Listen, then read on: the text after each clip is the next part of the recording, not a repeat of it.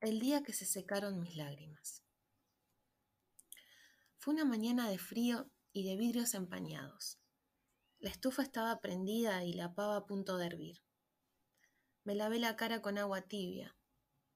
Al principio salía fría y siempre me congelaba. La espera no es mi fuerte. Estaba segura de que ya nada más podía pasar, y eso de alguna manera me hacía sentir tranquila, inquietamente tranquila. Comencé a desayunar mientras miraba una serie.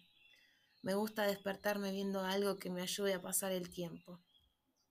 En un momento, el frío recorrió mi cuerpo, haciéndome temblar de una forma casi eléctrica. No podía ser posible, si estaba todo cerrado y la estufa prendida. Inmediatamente después, observé que una servilleta flotaba en el aire. Dura me quedé, pero no intenté hacer nada. Solo me quedé observando el fenómeno. La servilleta flotó por unos segundos, que para mí fueron eternos, hasta que se cayó. Me quedé pensando qué podía haber sido eso. Pensé que quizá tenía superpoderes y fijé la vista para probar si podía hacerla flotar una vez más. No pasó nada. Decidí vestirme y huir de mi casa. Di un par de vueltas.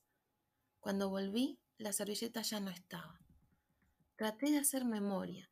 Con lo distraída que soy, más el susto, pensé que podía haberla movido o tirado. Me asomé por la ventana y ahí estaba, flotando en el aire como si fuera una bailarina. Un hada que presume su belleza y se mueve egoístamente, segura de lo maravillosa que es. Sí que sabía moverse al compás del sonido del aire. Cerré rápidamente. El frío estaba comenzando a congelarme los ojos pero aún así no dejé de observarla. De a poco se fue volando y bailando tan alto que la perdí de vista, y con una sensación de vacío, angustia y emoción, me senté en mi cama y comencé a escribir el día que se secaron mis lágrimas fue un día de frío y de vidrios empañados.